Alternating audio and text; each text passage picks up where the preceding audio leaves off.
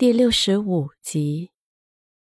第二天一早，天微微亮，一醒了过来，他看到一个男子趴在自己的病床旁边，定睛看了看，是宇航。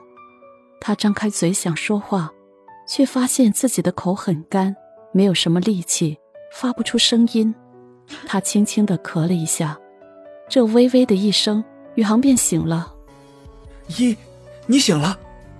一一打量着他，宇航样子很憔悴，脸瘦了一大圈，眼窝深陷，布满了血丝，而且有着很重的黑眼圈。一还是虚弱的说不出话，只能点了点头。宇航赶紧拿了温水到他嘴边喂给他喝，喝了点水，一觉得舒服多了。我睡了很久，依嘶哑的问道：“嗯。”睡了三天了，你醒了就好，醒了就好。你要不要吃点东西啊？嗯，那你少吃点你好几天没吃东西了，不能一下子吃太多。宇航细致的将保温瓶里的粥倒了一些出来。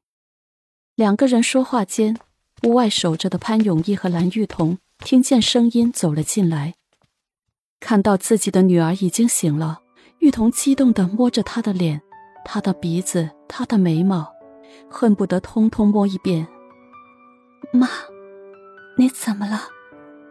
妈妈见你醒过来，真是太高兴了。我是不是吓到你们了？一忽然从他们的表情看出了端倪，不仅仅宇航那么憔悴消瘦，妈妈似乎也老了好几岁，而爸爸的白发都多了一些。嗯。不过你醒过来就好，妈妈就放心了。妈妈，我已经醒了，你们去休息吧。我吃完了，也想再睡一会儿。好，好，好，你先吃，妈妈看你吃完再去休息。玉彤激动的说道，眼睛根本舍不得离开依依。宇航喂着依依吃了半碗粥，一边又躺下睡了起来。劫后重生，在医院住了一个月之后，一回家了。妈妈说是莫非在关键时刻救了他，所以一决定去亲自谢谢莫非。在这之前，潘家带了很多礼物来萧家致谢。一这么折腾了一下，宇航有一个月没有去公司了。吃饭的时候，莫迪还嘲笑道：“宇航在医院待了这一个月呀，办公室的人可太高兴了。”因为他在的时候总是加班，随随便便就加到晚上十点，整个楼层的人呐，很多都吃不消。他不在，大家最晚八点也走了。莫姨，我有那么被嫌弃吗？宇航有点不好意思了。反正你这个月没去，办公室的人都挺开心的。不过宇航，美国的事情不能再拖，你要尽快去了。那边催了好几次了，肖天辉说：“肖爷爷开心的说，这次依依的事啊，多亏了人家莫大师，可要好好的感谢人家呀。我这两天就打算去当面谢谢他。你不能自己去，我陪你去。你不是要去美国吗？我自己去就可以了。你安心去美国办你的事情。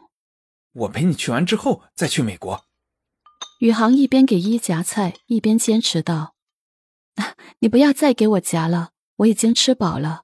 你多吃点，你都瘦了。”莫迪和玉彤看着他们笑了，都不说话。第三天，宇航陪着依依去见了莫非，还带了好些礼物。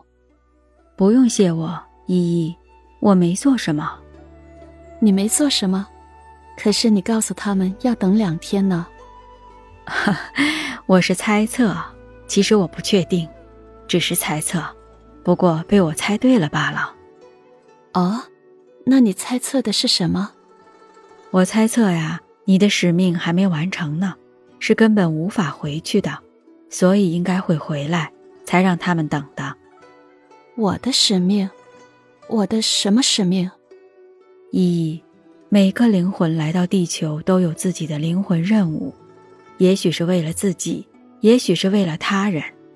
那有些灵魂是被一些大师派下来的，这些灵魂是有很艰巨的帮助别人的任务，如果没有完成使命，是不可能回去的。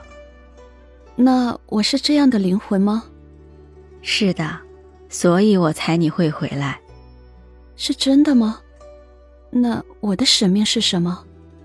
依依呀，这要靠你自己去发现，这样才有力量。而且你现在还不是时候，你的头脑知道了，有的时候还会障碍住你。不过当你该知道的时候，你自然会知道。也许是别人说的，也许是你自己发觉的。哦，竟然是这样。嗯，为什么不让你的丈夫进来，让他在那里看画？他想看画，他喜欢。